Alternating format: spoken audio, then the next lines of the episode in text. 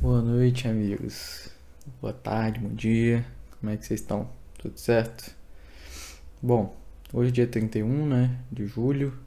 Ontem o Flamengo enfrentou o Atlético Goianiense pelo Brasileirão no Maracanã, 4 a 1, fora o baile. Gols aí de Lázaro, é, Marinho, sim, Marinho, é, Vidal e do Vitor Hugo, que fez uma partida assim excepcional. O moleque tem 18 anos de idade. O que o Real Madrid tá, tá correndo atrás dele já para fechar é brincadeira, pô. Alguém tem que chamar o conselho tutelar porque o Real Madrid tá maluco. Mas é isso, vamos falar um pouquinho da partida. Hoje vai ser mais, mais rápido também, episódiozinho curto, do jeito que todo mundo gosta. E é isso, tamo junto. Bom, já quero começar uh, voltando um tema aí de alguns episódios para trás. Rolou um assunto aí do, dos jogadores do Flamengo que são bonitos, né? Uma lista. E aí eu queria falar aqui o meu top 5, direto, simples, sem enrolação. Em primeiro lugar, a gente tem que colocar o Rodinei. Peço desculpas aí a todos, uh, mas eu não seria incoerente de não colocar no topo dessa lista. É uma questão simples porque ele é o único que tem um apelido que é Rodilindo. Não tem nenhum outro jogador que tem lindo no nome. Isso veio com uma naturalidade, com uma espontaneidade que o atleta carrega, né? não, tem, não tem muito o que falar. Então, no meu primeiro lugar é o Rodinei.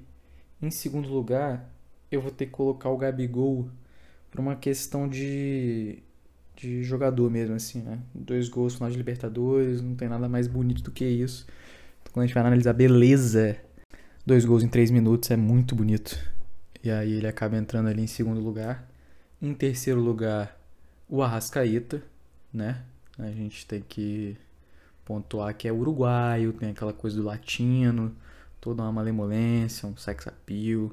Então, assim, o Arrascaeta com certeza ele tá no terceiro em quarto lugar, sendo bem sincero com vocês, o Bruno Henrique. Sim, o Bruno Henrique. Porque ele é outro patamar.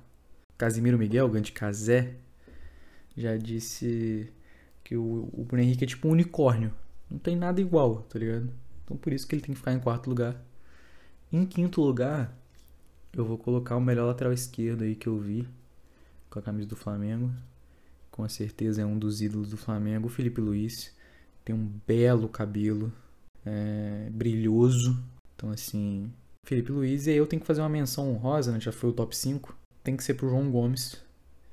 Porque o moleque é o Pitbull. Bom, falando sério agora, eu diria que a lista de fato, na verdade, é Rodrigo Caio, Rascaeta, Gabigol, Davi Luiz, João Gomes. E, na verdade, nessa lista também tinha que ter o Vitinho, porque o Vitinho é pintoso pra caraca que ele tem de morto em campo, ele tem de bonito, ele tem um sorriso. Brincadeira de vagabundo. O moleque é perigoso. Podia só correr um pouquinho mais. Mas beleza, acho que fechou. Valeu, abraço. Tô devendo uma parada aí pro, pro Breno, né? Na verdade, acho que tô devendo duas coisas. A primeira é falar do Rodinei. Um episódio, uns dois episódios para trás, eu no meio do episódio falei que ia comentar mais pra frente e simplesmente não, não comentei. É, peço desculpas aqui é, diretamente aí pro Breno. Na verdade, foi uma questão de desorganização mesmo, eu esqueci. Então, vou aproveitar a partida de hoje para falar do Rodinei. E bom, assim, pô, sendo sincero, de coração, tem uma frase, eu não sei se foi o Tite que eu ouvi falando isso, mas cara, quando o coletivo tá desequilibrado, tá ruim, os defeitos individuais se sobressaem.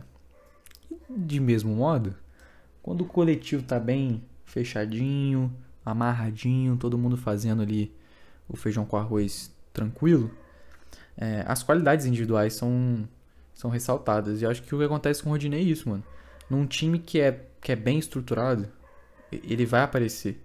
Porque ele, mano, ele tem um contra um bom, tá ligado? Ele é um lateral rápido e ele não tem o pior cruzamento do Brasil. Ele, ele sabe cruzar uma bola, não chega a fazer amor, mas ele cruza bem. Então, é, para mim o Rodinei é isso. O problema é porque pensa, às vezes você. Vamos, vamos ouvir uma frase aqui. O Flamengo foi campeão da Libertadores com o Rodinei titular. Essa frase faz sentido na sua cabeça quando você escuta, assim, analisa ela. Você olha e fala assim, pô, isso é uma coisa plausível? Pô, se você falar que é, você tá doido. Não tem como. Não tem como. Então, tipo assim, tem coisas que não vai ter jeito. Eu, eu acho que é inviável, tá ligado? Pode acontecer? Pode acontecer. Eu também posso ganhar na Mega Sena. Enfim, o Brasil pode ganhar a Copa do Mundo só com goleada. Tudo pode acontecer. Agora, tem coisas que tem mais probabilidade ou não. Então, assim, do Rodinei é isso. Eu já vou pegar esse gancho do Rodinei para falar do Marinho, que eu também tava devendo pro Breno falar do Marinho. Quando surgiu a ideia do Marinho pro Flamengo, eu, tava, eu fiquei muito feliz. Porque, você parar pra pensar, em 2020 ele foi rei da América. Ele foi o melhor jogador da Libertadores. E ele tava jogando para um cacete, filho. Ele cortava pra direita e blau, cortava pra esquerda e blau, gol, caixa, rede. Então, assim, eu fiquei animado. O problema é que o Marinho é um tipo de jogador que o time tem que jogar em função dele. Então, o Santos de São Paulo, que foi o Santos que chegou na final da Libertadores e perdeu pro Palmeiras, é, ele era meio que a válvula de escape, a estrela. Então, as jogadas meio que tinham que passar por ele. Isso dava mais liberdade, ele não precisava marcar tanto, talvez. Entendeu? Eu acho que as peças meio que se encaixavam para ele, pô, jogar melhor. No Flamengo, mano, você é mais um. E aí, cara, quando você é mais um, é diferente, você tem que mudar o seu jeito de jogar, tá ligado? Não vai ser toda a bola que você vai finalizar, é, não vai ser todo o cruzamento que você vai ter que fazer. Enfim, a tomada de decisão muda. É, quem sofre um pouco com isso, eu acho, no Flamengo é o Vitinho, pô. Porque o Vitinho é um eterno coadjuvante mas ele tem características de jogador que é protagonista. E isso atrapalha, isso é ruim, tá ligado? Isso é ruim.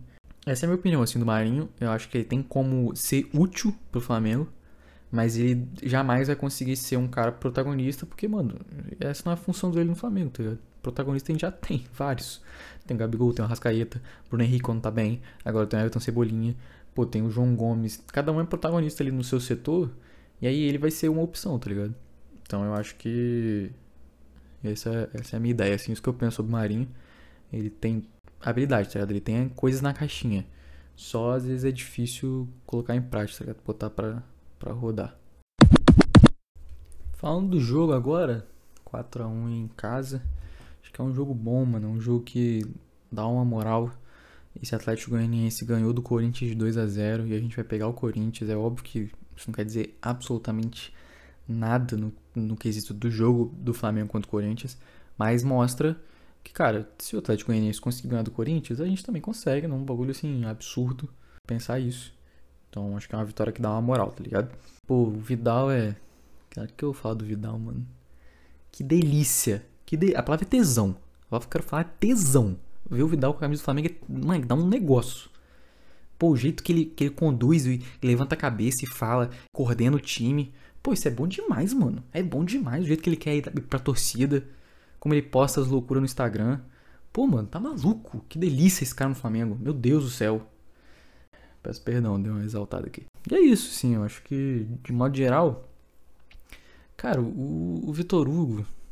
Eu falei isso, né, uns episódios para trás aí, que o, que o João Gomes vai ser vendido por mais de 100 milhões de reais. Isso eu falo com, assim, com uma tranquilidade absurda, absurda. Vai ser daí para mais, filho. 100 milhões de reais não é nada. Em euro, não é nada, pô.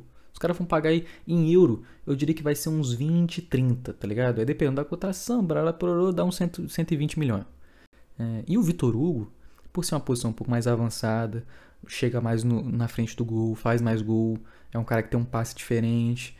Mano, esse aí é 200 milhões, filho.